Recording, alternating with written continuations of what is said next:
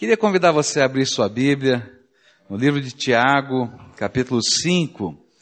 Começamos a meditar a partir do verso 7 até o verso 12. Queria continuar com você essa meditação de Tiago, capítulo 5. A palavra de Deus nos diz assim: Portanto, irmãos, sede pacientes até a vinda do Senhor. Eis que o lavrador espera o precioso fruto da terra, aguardando-o com paciência, até que receba as primeiras e as últimas chuvas.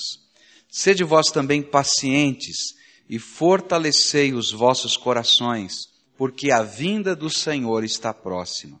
Não vos queixeis, irmãos, uns dos outros, para que não sejais julgados. Eis que o juiz está à porta. Irmãos, tomai como exemplo de sofrimento e paciência dos profetas que falaram em nome do Senhor. Eis que chamamos bem-aventurados os que suportaram aflições. Ouvistes da paciência de Jó e vistes o fim que o Senhor lhe deu, porque o Senhor é cheio de misericórdia e compaixão. Mas, sobretudo, meus irmãos, não jureis nem pelo céu, nem pela terra, e nem façais qualquer outro juramento. Seja, porém, o vosso sim, sim, e o vosso não, não, para não cairdes em condenação. Oremos ao Senhor. Pai querido, nós estamos com a tua palavra aberta e meditando, Senhor, nela. Mas essa meditação, Senhor, só será útil de fato para a nossa vida se o teu Espírito aplicar a mensagem desse texto ao nosso coração. Eu quero te pedir, Senhor, que as vendas caiam dos nossos olhos, que a cera do nosso ouvido saia e que nós possamos ouvir a tua voz, e que o coração endurecido seja amolecido pela tua graça, pelo teu amor, e que esse seja tempo de bênção do Senhor nas nossas vidas. Ministra sobre nós é aquilo que pedimos e oramos no nome de Jesus. Amém, Senhor. E amém. Paciência não é uma coisa muito fácil e nem agradável, não é? Viver a paciência, experimentar a paciência é algo que demanda alguma coisa internamente em nós. E Tiago diz que precisamos, nesse tempo de vida cristã, que nós que estamos crescendo e amadurecendo na graça de Deus, viver paciência até que Jesus volte, porque no mundo temos aflições, problemas e assim vai. Tiago usou duas palavras diferentes para descrever paciência. Em português elas aparecem todas como paciência, mas ele usou duas palavras diferentes. Uma que seria traduzida por mansidão, que significa ter paciência com gente, com pessoas, e a outra que significa perseverança, paciência como perseverança, no sentido de enfrentar as circunstâncias da vida que nos cercam. Tiago estava dizendo que, como nós cristãos, podemos, de que maneira nós cristãos podemos experimentar esse tipo de paciência perseverante enquanto nós estamos esperando a volta do Senhor. E ele ali aplica três ilustrações, três figuras como uma motivação, como uma palavra de ânimo ao nosso coração para dizer como é que eu posso experimentar esse tipo de paciência. A primeira delas vimos que era a ilustração do fazendeiro. Fazendeiro precisa, o agricultor precisa é, ter paciência, porque se ele não tiver paciência, ele não vai conseguir continuar na profissão dele, né? Porque muitas das coisas que vão acontecer na sua lavoura não dependem dele ele vai preparar a terra, ele vai destocar, vai tirar as pedras, vai passar o arado, etc. Mas se a chuva não chover no tempo certo, a semente se perde. Se chover demais no tempo errado, a plantação se perde, não é? Se o sol tiver muito forte, não é? Ou se vier uma geada, e tem tantas coisas que ele não tem o controle, que ele depende de esperar na graça, na misericórdia de Deus. Há muitas coisas que a tecnologia nos ajuda, mas ainda há tantas outras que nós não podemos nem contar com a tecnologia, nós dependemos do Deus que nos dá crescimento. E a pergunta que Tiago fez era: por que então o fazendeiro, o agricultor, continua plantando a terra? Se é tão complicado esse negócio, tantas coisas que não dependem dele, por quê? E a resposta é porque ele espera a colheita. E a colheita é a sua grande motivação. E o que Tiago estava nos ensinando é que a nossa colheita espiritual está vindo, o Senhor Jesus está voltando e todas as suas promessas da eternidade estão chegando. Nós já temos parte delas acontecendo como que primícias, aquele fruto temporão que dá no meio da terra, mas a verdadeira colheita está vindo. Por isso, se nós estamos trabalhando, estamos lutando, enfrentando dificuldades, podemos esperar com paciência, porque sabemos que a colheita está chegando, o Senhor Jesus está voltando. E começamos a lembrar do que são as promessas de Deus sobre a volta do Senhor Jesus. Eu queria olhar para outra ilustração que Tiago usou. Ele falou a respeito dos profetas. Versículo 10 diz assim: Irmãos, tomai como exemplo de sofrimento e paciência os profetas que falaram em nome do Senhor. É interessante que Jesus também usou o exemplo dos profetas como homens vitoriosos de Deus em meio às perseguições para nos ensinar a enfrentar as lutas e sofrimentos da vida. Mateus 5, versículos 10, 11 e 12 dizem assim: Bem-aventurados os que são perseguidos por causa da justiça, porque deles é o reino dos céus. Bem-aventurados sois vós quando vos injuriarem e perseguirem e mentindo disserem todo mal contra vós por minha causa. Alegrai-vos e exultai, porque é grande o vosso galardão nos céus, porque assim perseguiram aos profetas que foram antes de vós. Mas que tipo de encorajamento à paciência e à mansidão nós podemos ter do exemplo dos profetas? O que, que a gente pode aprender na prática para a nossa vida quando a gente olha para a vida, para a história dos profetas do Antigo Testamento?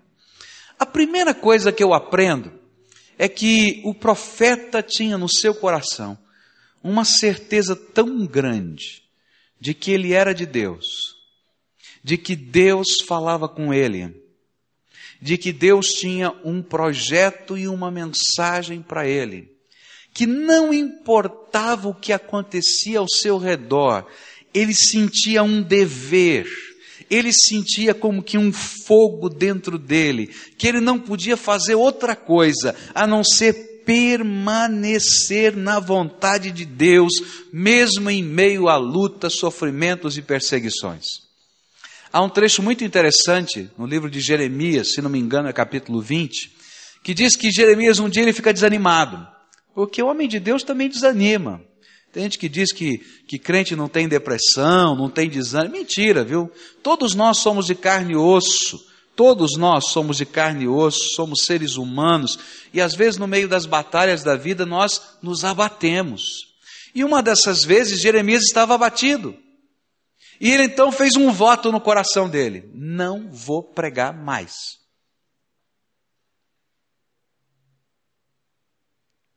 E eu posso imaginar, porque eu sou pregador do Evangelho, eu posso imaginar como é que Jeremias se sentiu. Chega um belo momento, versículos abaixo desse mesmo texto, ele diz assim: Não aguento, os meus ossos estão queimando por dentro. Não é nem a língua que está queimando, são os ossos que estão queimando por dentro, se eu não pregar a palavra de Deus. Sabe por quê? Porque há uma convicção tão grande, tão tremenda da presença do Senhor Jesus conosco, naqueles homens, do Espírito de Deus na sua vida. Há uma certeza tão grande de que Deus nos deu uma mensagem. Há uma visão tão grande de uma missão a ser cumprida, de um projeto que Deus colocou, que não dá para a gente dizer, passa para o outro. A gente não aguenta, não funciona. E muitos dos profetas, simplesmente por pregarem a palavra de Deus, foram perseguidos. Mas apesar da perseguição, continuavam falando da graça de Deus. E especialmente quando a palavra que eles anunciavam contrariava os interesses e o estilo de vida de algumas pessoas, a perseguição era ainda maior. Você pode imaginar João Batista botando o dedo, não é? O dedo no nariz do rei e da sua mulher e fala assim: você está em adultério. Deus não pode abençoar a nossa nação porque você está em pecado. Você pode imaginar? Eu acho que essa não era uma mensagem muito agradável, né? Tanto não era que mandaram cortar a cabeça dele. Não foi? Não está na história? Você pode imaginar Jeremias trazendo uma mensagem dizendo assim: olha, não adianta fortalecer os muros da cidade, não, não adianta. Não adianta preparar o exército para a guerra, porque os babilônios estão chegando e vão invadir aqui. Vão destruir tudo. E aí o governo dizendo, gente, se, se voluntarie para o exército de Israel, porque nós temos uma grande batalha. E chegava o profeta na esquina e dizia assim, gente, não adianta não, hein? Vão perder. Não funciona. Já pensou? Era tão sério que o governo mandou pegar Jeremias, prender, jogar num poço, para ver se com a tampa que foi colocada no poço a voz dele não saía. Não tinha jeito. Você pode imaginar, por exemplo, Miqueias chegando, saindo do, do, do, reino do sul, que era Judá, e chegando ao templo de Betel. Havia sido construído um templo em Betel, que ficava quase na divisa com o reino do sul. Isso para que o povo não fosse mais em Romaria ao templo de Jerusalém. E houve lá um trabalho de sincretismo religioso, muito bem articulado pelo rei, onde ele pegou um bezerro de ouro, que representava uma divindade cananita, e colocou nesse templo de Betel e deu o nome a esse bezerro de ouro do mesmo nome do Deus de Israel, Jeová. E dizia: gente, vem aqui, esse bezerro de ouro aqui, essa imagem, é Jeová que tirou vocês do Egito. Adorem! E de repente chega Miqués. Chega Miqués se coloca do lado do bezerro de ouro. A romaria chegando. Ele diz assim: gente, isso aqui não é Jeová, não, hein? Isso aqui é uma imagem de escultura. A Bíblia diz que não pode adorar a imagem de escultura. E Deus não abençoa esse altar. E não tem bênção que venha desse altar, só maldição. Você pode imaginar? Foi tão sério, tão sério, que chegou o sumo sacerdote de lá e disse: ou sai daqui ou vai para a cadeia. Está deportado. Ele disse: estou indo. Mas antes Deus dá uma mostrada que não é ele, esse aqui. E aí vem um raio do céu e o altar se parte e se arrebenta todo diante dos olhos das pessoas. Estou indo, mas aqui não é lugar de bênção. O que, que eu posso aprender com homens assim? Eu vou aprender que no meio das minhas lutas, das minhas perseguições, das minhas tribulações, eu não posso abandonar aquilo que arde dentro do meu coração da graça de Deus. Eu não posso fugir da mensagem do Deus vivo que arde dentro de mim. Eu quero dizer para você que muitas vezes, simplesmente porque você crê no Senhor Jesus, e porque você tem uma ética diferente, e porque você tem valores diferentes, você vai ser perseguido.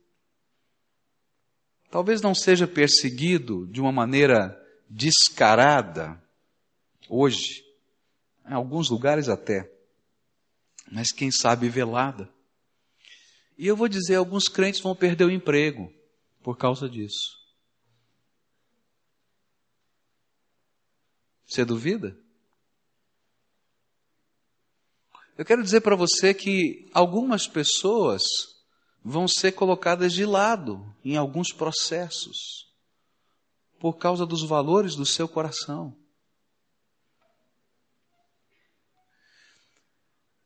Mas se você sente o que os profetas do passado sentiam, que o Espírito de Deus habita no seu coração, e que dentro de você arde a graça de Deus, e que você foi colocado nessa terra para ser sal da terra e luz do mundo, então eu não vou e você não vai desistir do projeto que Deus tem para você, e nem da mensagem que Deus colocou nos seus lábios. 2 Timóteo 3,12 diz assim: Na verdade, todos os que querem viver piamente em Cristo Jesus padecerão perseguições. meu querido, mais dia ou menos dia, algum tipo de perseguição vai vir.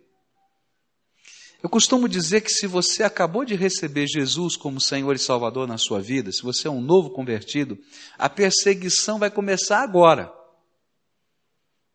E sabe como é que a perseguição começa? Ela começa pela reação das pessoas que nos amam e pela reação das pessoas que nos conhecem, porque começa a haver uma mudança no nosso coração e na nossa vida. E as pessoas estão dizendo: o que está acontecendo com você? Está ficando fanático? Está ficando doido? O que, que é isso? Para com esse negócio. E começa uma reação natural. Porque a mudança que está acontecendo na nossa vida é tão grande. E se a gente for ouvir as vozes que estão ao nosso redor, a gente para e desiste. Às vezes a gente vai chorar nos cantinhos da nossa casa, como os profetas choraram, dizendo: Senhor, eles não estão entendendo a mensagem. E quantas vezes a gente chora porque a gente gostaria de ver a conversão de um pai, de um, de um filho, de um irmão, de um marido, não é? E a gente gostaria que aquilo que está ardendo no nosso coração ardesse no coração deles. E quantas vezes nós somos até tentados a abandonar a caminhada da fé, simplesmente para que haja tranquilidade. Mas sabe o que acontece? Se o Espírito de Deus habita o teu coração e se isso está ardendo dentro da tua alma, você não consegue parar. E você vai ter que continuar andando na graça de Deus. Tiago estava dizendo assim: olha, imitem os profetas. Os profetas eram homens que sabiam que Deus tinha um projeto para a vida deles, muito grande, tinha uma mensagem, derramava sobre eles o seu espírito, e por isso eles não podiam desistir. Eu quero dizer para você uma das razões por que vem perseguição e batalha. Eu não quero dizer que todas as vezes seja só isso, mas quero dizer que uma das razões pelas quais vem, vem perseguição sobre nós e batalha é porque Satanás olha para nós e sabe que a nossa presença, o nosso testemunho, a nossa palavra pode fazer diferença nessa terra. E ele vai tentar de todas as maneiras, de todas as maneiras, frear a palavra viva de Deus para que não haja redenção, salvação e transformação nessa terra. E então nós nos colocamos na frente do pelotão de batalha e entramos para dentro do exército do Deus vivo. E essa batalha começa a acontecer. E o inimigo vai tentar tirar-nos do foco, do alvo, do projeto, da visão, da comunhão, da esperança. Eu me lembro que quando eu era adolescente, eu tive uma experiência muito forte com Deus, tremenda experiência com Deus. Foi algo tão marcante na minha vida que realmente mudou a minha visão do reino de Deus e colocou um fogo no meu coração para pregar o Evangelho. Eu não era nem adolescente, eu era pré-adolescente, eu tinha 12 anos de idade nessa época. E com 12 anos de idade, eu comecei a pregar o Evangelho. Primeira vez que eu preguei o Evangelho, eu fui numa praça pública. Fui pregar no meio da rua. É só coisa de doido mesmo, fala a verdade, né? Um garoto de 12 anos, a gente foi lá para a praça pública e começamos a falar de Jesus e a gente levava o pessoal lá da praça para a igreja para ouvir o sermão. E olha, adolescente é meio cara de pau, né? E eu ficava agoniado para saber se o pastor ia fazer apelo ou não no final do culto. Eu me lembro de um domingo que eu estava tão agoniado que eu subi na galeria, peguei uma lousa e escrevi bem grande: Pastor, faz apelo, tem um monte de visitante. E mostrei a placa para ele lá do fundo. Eu fico pensando: que pastor maravilhoso que eu tive, que paciência que ele tinha com esse adolescente aqui, né? Mas sabe que havia dentro do coração um fogo. A gente está conhecendo que Deus está vivo. Deus é poderoso. Tinha que pregar essa mensagem. E eu comecei a pregar a tempo e fora de tempo, literalmente, a tempo e fora de tempo. Ninguém me aguentava.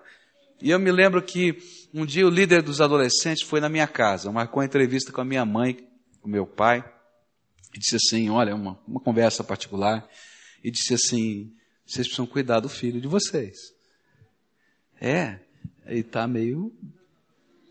Está ficando meio assim, variado.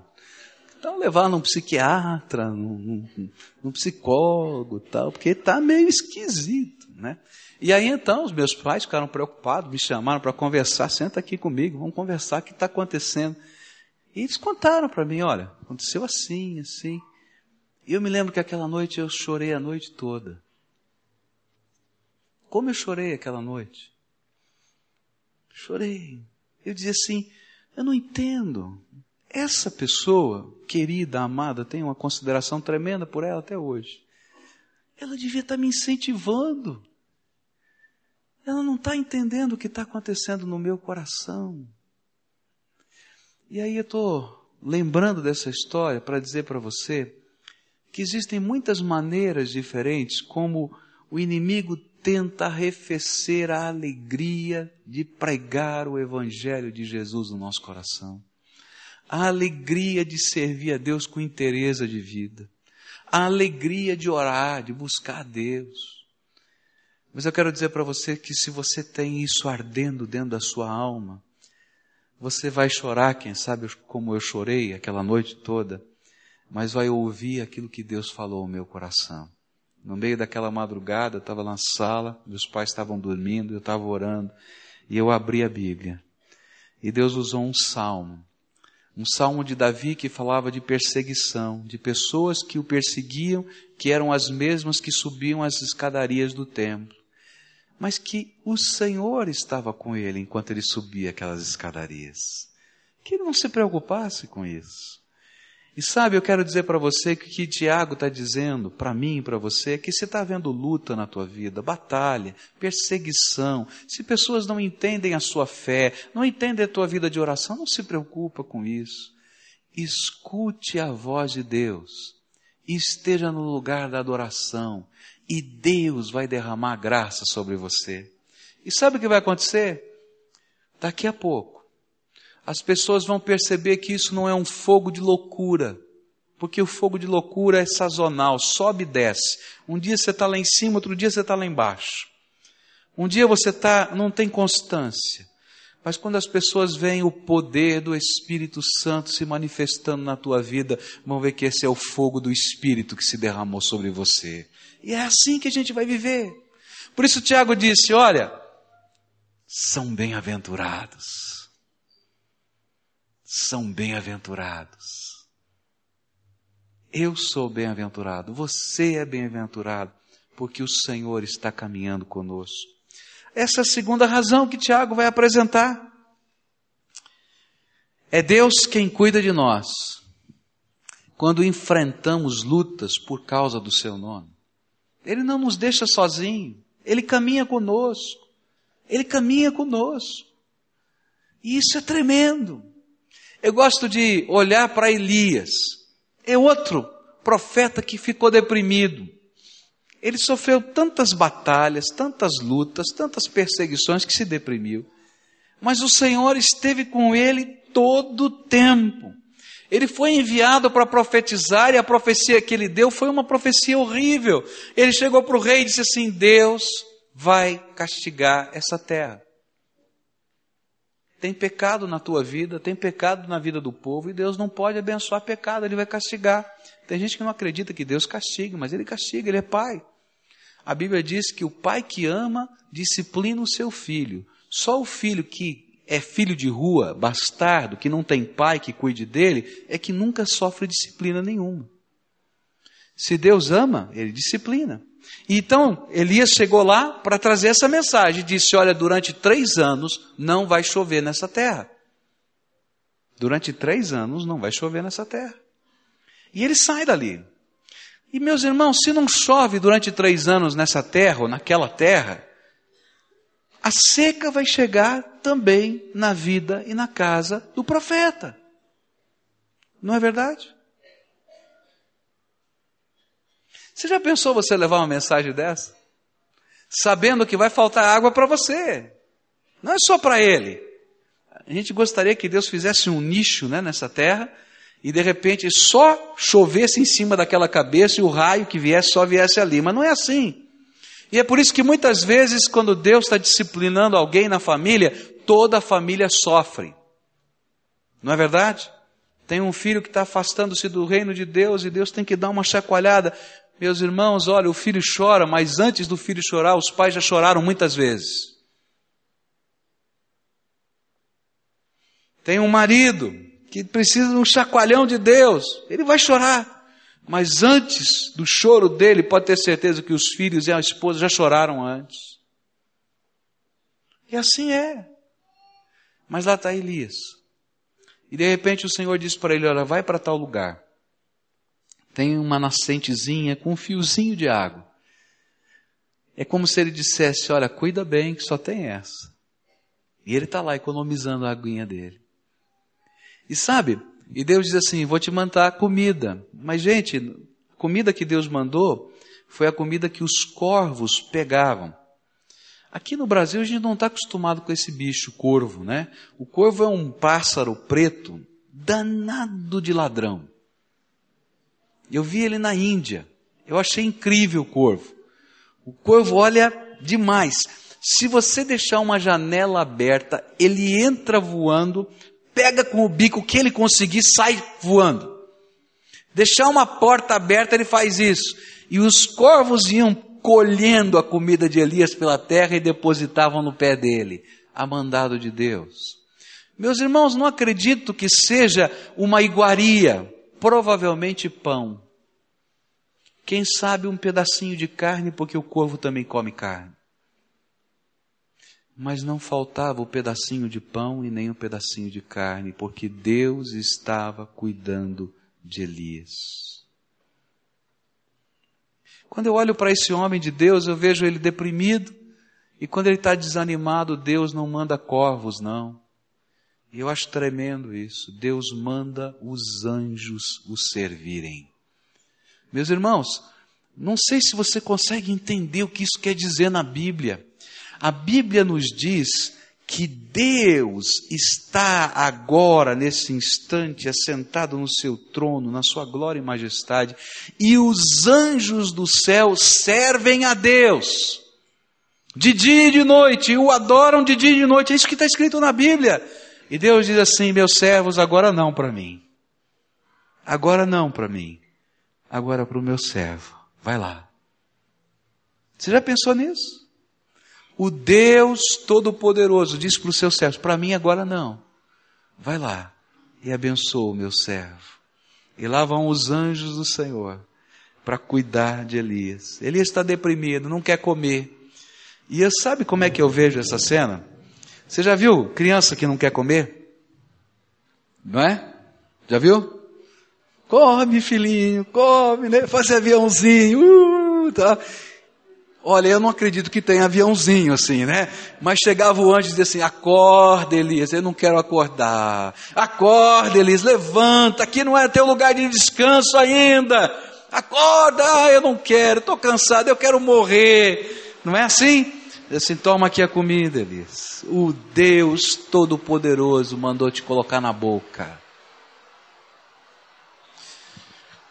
Tiago estava dizendo para mim e para você, gente, se você está vivendo tribulação e angústia, luta e dificuldade, perseguição, lembra dos profetas. Homens que não desistiam porque sentiam o poder de Deus na sua vida e o Espírito de Deus arder no seu coração.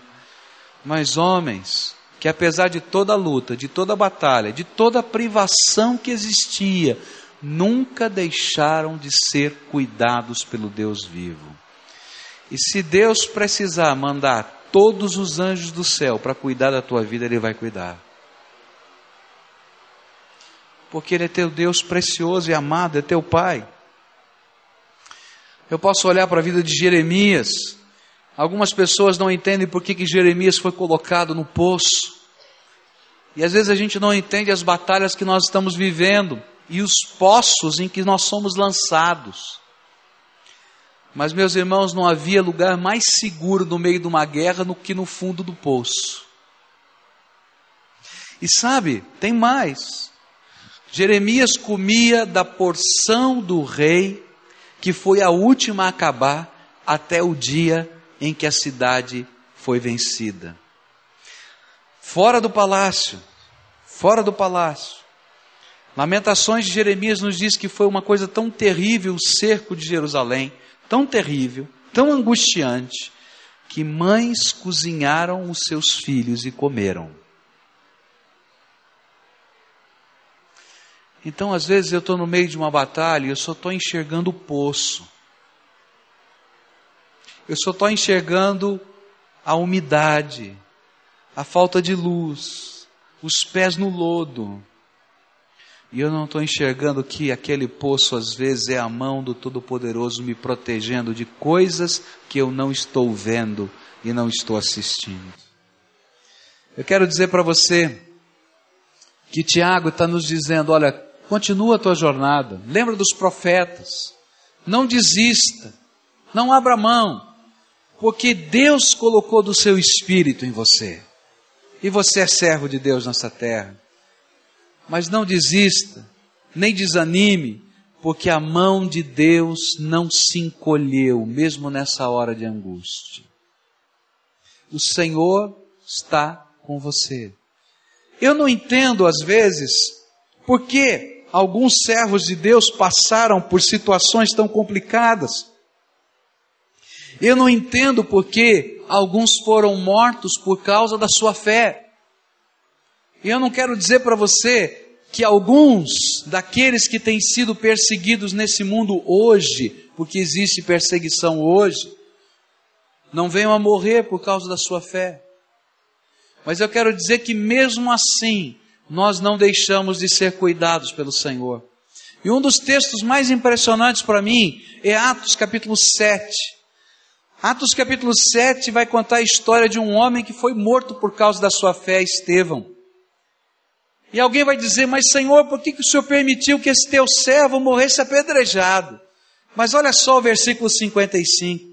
Mas ele, cheio do Espírito Santo, fitando os olhos no céu, viu a glória de Deus e Jesus em pé à direita de Deus e disse: Eis que vejo os céus abertos e o Filho do Homem em pé à direita de Deus.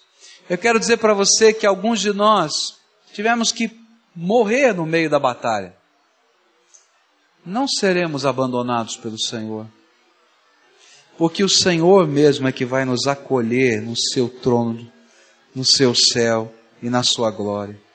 Em todos os lugares da Bíblia, exceto em Atos 7, 55, Jesus está assentado ao lado do Pai num trono.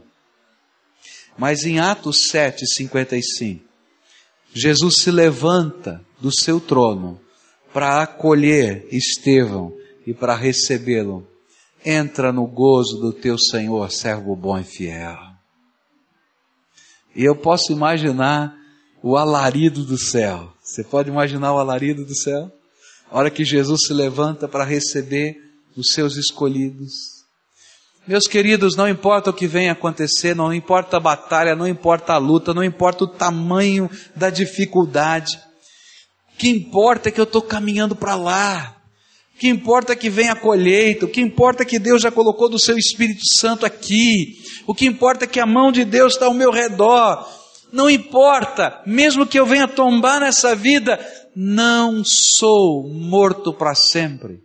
Jesus disse: Olha, não temam aqueles que podem matar o vosso corpo, mas tema aquele que pode condenar a sua alma.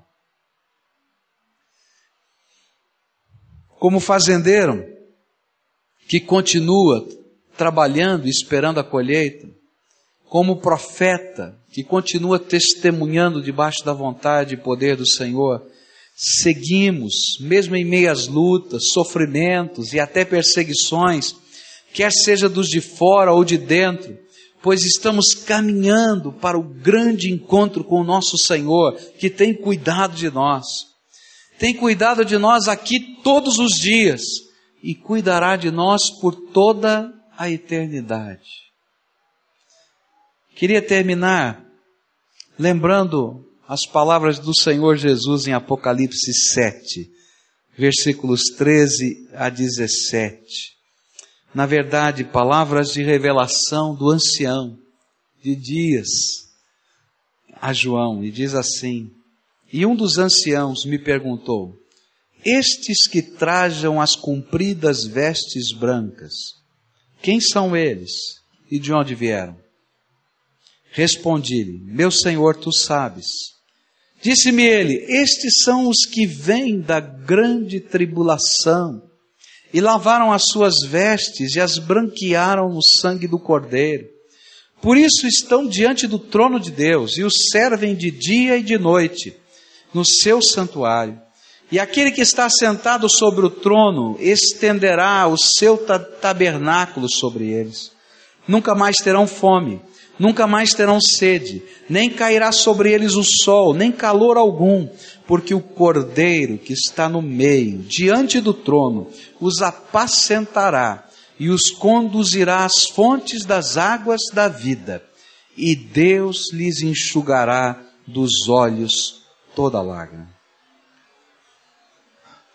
O que Tiago está dizendo é: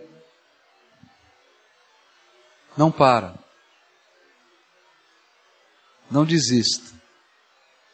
Não deixe nada nem ninguém te afastar do projeto que Deus tem para você, que é eterno. Você não está sozinho. Você não está sozinho. O Senhor anda contigo.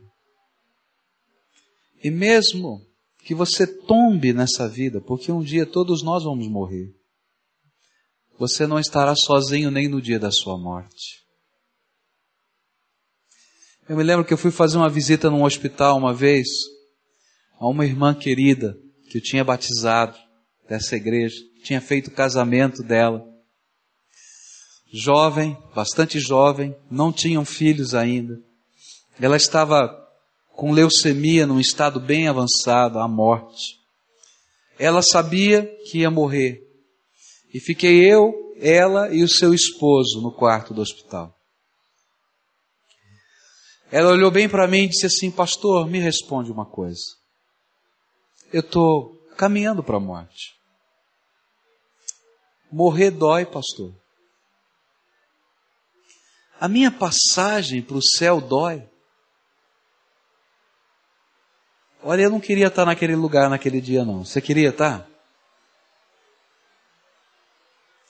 E eu fiquei aqui, sabe aquelas horas que você vai mandando aquele bilhetinho para o céu, dizendo assim, Senhor, é telegrama, né? né? É online aqui, né? Direto. Senhor Jesus, tenha misericórdia. O que, que eu vou falar para tua filha? Eu disse para ela: Olha, querida, eu não sei o que acontece com o corpo da gente. Eu não sei se o corpo da gente sente arrepio, sente dor, isso eu não sei dizer. Uma coisa eu sei: e isso eu posso te dizer: que quando chegar a hora você não vai estar sozinho. O Senhor Jesus vai se levantar do seu trono, vai segurar na tua mão, vai dizer: Filha, vem comigo, que eu vou te levar para o lugar que eu tenho preparado para você, que é junto comigo na minha casa por toda a eternidade. E nessa passagem, você não vai estar sozinho. Como você nunca esteve sozinha até agora, porque o Senhor Jesus te prometeu: Eis que estou convosco todos os dias, até a consumação dos séculos. Naquele momento estava todo mundo chorando, né? Eu, ela, o marido. Mas sabe o que era gostoso? Essa lágrima que caía não era de desespero, era de emoção. Porque de alguma maneira Deus derramou naquele lugar, naquele hospital, do seu Espírito Santo. E aquilo que a gente estava falando, a gente podia sentir na carne da gente, que Jesus estava ali ao nosso redor. Não desista, não pare na jornada. Não pare para olhar o que está acontecendo do teu lado. Não pare para enxergar a crítica que vem aqui desse outro lado. Não pare para mudar de ideia no meio do caminho. Tiago vai dizer: olha, parece até fora de contexto, né? Seja o teu sim, sim, o teu não, não. O que passa disso não é de Deus. Sabe por quê? Porque às vezes no meio da tribulação e da luta, a gente tem vontade de desistir até de Deus. Deus, o Senhor está ouvindo a minha oração? Você está se importando comigo? Os discípulos disseram isso, você lembra? Eles estavam no barquinho junto com Jesus e foram lá acordar Jesus que estava dormindo e disse: Jesus, o Senhor não se importa que nós morramos aqui nessa tempestade. Jesus se levanta, repreende o mar. Primeiro ele toma uma atitude de livramento, mas em seguida ele olha para os seus discípulos e diz: Homens de pequena fé, até quando vou suportar essa fé tão pequenininha? Será que você não tem provas na sua vida de quanto Deus se importa com você? Olha para a tua vida, olha para a tua história, olha para as marcas de Deus no teu coração, você vai encontrar tantas marcas preciosas. Então Ele se importa com você. Não precisa temer o que vai acontecer adiante e nem precisa desistir no meio dessa jornada. Que a tua palavra seja sim ou seja não. Que seja, Senhor Jesus, meu pacto contigo é eterno, acabou.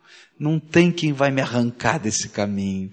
Não tem quem vai me tirar dessa jornada, porque eu sou servo do Senhor. Meu querido, a palavra de Tiago para mim e para você é essa no meio da tribulação, nós somos tentados a perder o foco, a perder a visão, a perder o objetivo, a perder a esperança, a perder a fé, a perder a certeza, a perder a, ousadia. Mas é no meio dessa batalha que nós vamos sentir mais e mais quanto Deus nos ama, como Ele cuida de nós, e vamos poder entender a grandeza da colheita, a grandeza daquilo que Ele tem preparado para nós, a grandeza daquilo que Ele está fazendo conosco agora, derramando do Seu Espírito no nosso coração. Por isso, vale a pena andar com Ele. E eu queria terminar orando com você. E a minha oração hoje com você não é uma oração simplesmente, Senhor, tira todos os problemas. Senhor Jesus, ó, manda aí um sopro aí do, da tua boca que limpa o campo pela frente para a gente estender um tapete vermelho e andar. Não vou orar assim hoje, não. Não vou. Não, não porque não creia que Deus possa fazer milagres. Você sabe que eu creio que Deus pode fazer milagres. Temos orado por milagres aqui todos os domingos. Mas porque eu creio que a oração que Deus quer ouvir dos nossos lábios hoje é diferente é dizer: Deus, eu não duvido do teu amor por mim. Ainda que os homens digam que eu tenha que duvidar. Ainda que as circunstâncias digam que eu não posso confiar no Senhor.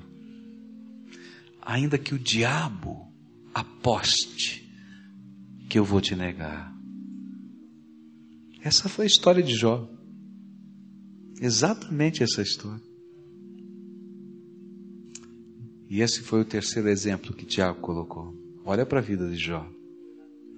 Eu não vou desistir do Senhor, porque o Senhor nunca desistiu de mim. E ao contrário, eu vou me levantar daqui, não como quem já perdeu a batalha, como quem já desistiu, mas como quem sai renovado pela graça para continuar lutando e enquanto o Senhor me der forças, e enquanto houver um sopro de fôlego de vida aqui, eu vou ser teu servo nessa terra. Eu vou ser teu servo. Eu quero honrar o teu nome. Eu quero te glorificar. E quero que a glória do Senhor se manifeste nessa terra através da minha vida. Será que você pode fazer essa oração comigo hoje? Vale a pena porque bem-aventurado é aquele que não se envergonha do nome de Jesus. Bem-aventurado é aquele que tem o seu coração quebrantado e contrito. Bem-aventurado é aquele que permanece na mão do Senhor. Jesus contou uma parábola, ele disse que existem dois caminhos. Existe um caminho bem fácil de seguir na vida. É só continuar andando, sem fazer nada. Você não precisa fazer nada, continua vivendo, só isso. Segue o rumo que a multidão está seguindo, vai andando. Só que o fim desse caminho é a perdição. E Jesus disse que existe um caminho apertado, estreito.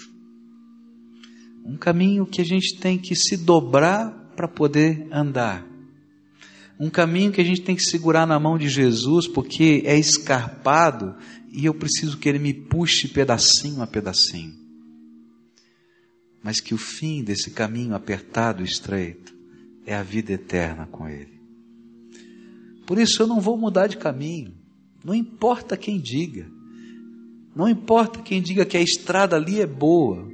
Porque se eu quero ir para Ponta Grossa, eu não vou pegar o caminho do mar porque os caminhos não são iguais, nem me levam ao mesmo lugar.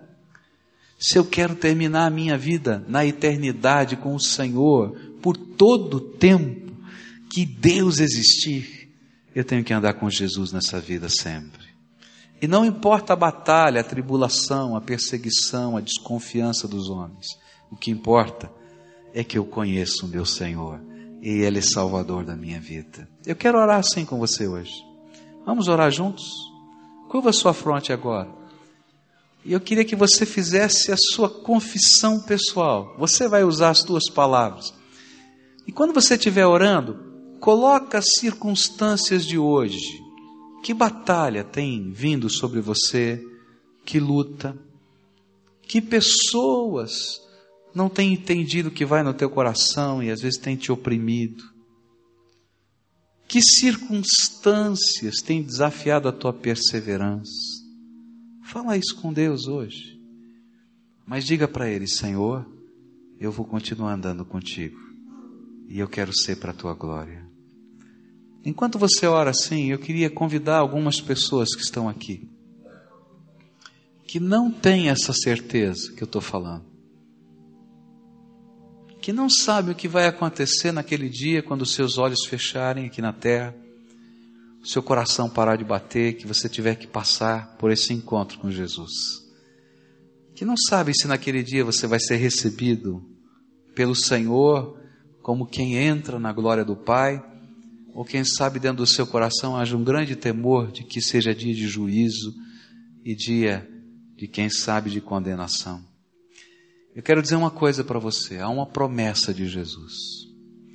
A promessa de Jesus é que todo aquele, todo aquele que invocar o seu nome e que confessá-lo como Senhor e Salvador da sua vida, que todo aquele que entendendo que é pecador, que está cheio de defeitos, que não merece coisa nenhuma que Deus possa dar, mas entender que Deus ama e quer salvar e quer resgatar e pedir essa bênção da salvação para si em Cristo.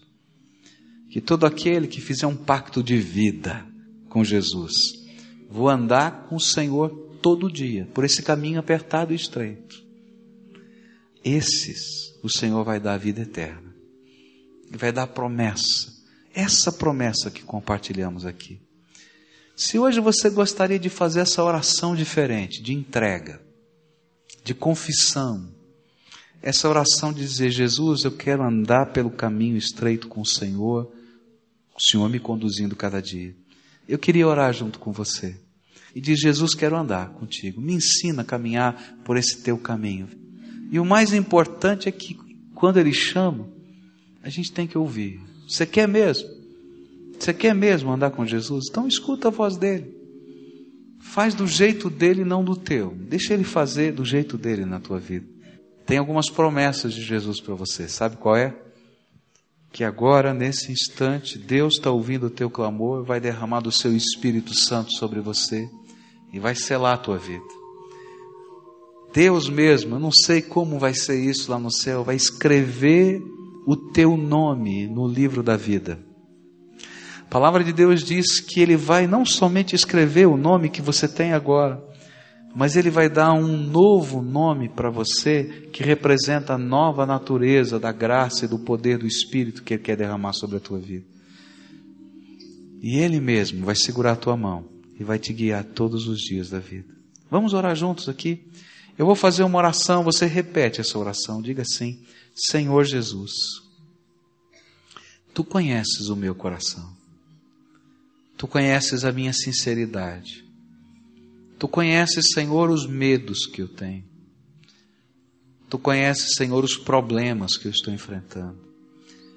Mas eu quero andar com o Senhor todos os dias da minha vida. Eu quero te seguir de perto. Não quero, Senhor, continuar vivendo apenas seguindo o rumo da vida. Mas eu quero andar por esse caminho apertado e estreito de que o Senhor falou. Mas quero andar com o Senhor. Ó oh, Jesus, perdoa os meus pecados. Ó oh, Jesus, escreve o meu nome no livro da vida do céu. Ó oh, Jesus, vem com o teu Espírito Santo e faz morada no meu coração. Faz da minha alma templo do teu Espírito, Senhor. Escuta, Deus, o meu clamor e tenha misericórdia de mim. Ó oh, Pai, a tua palavra nos diz que quando oramos assim, rios de água viva fluiriam de dentro de nós.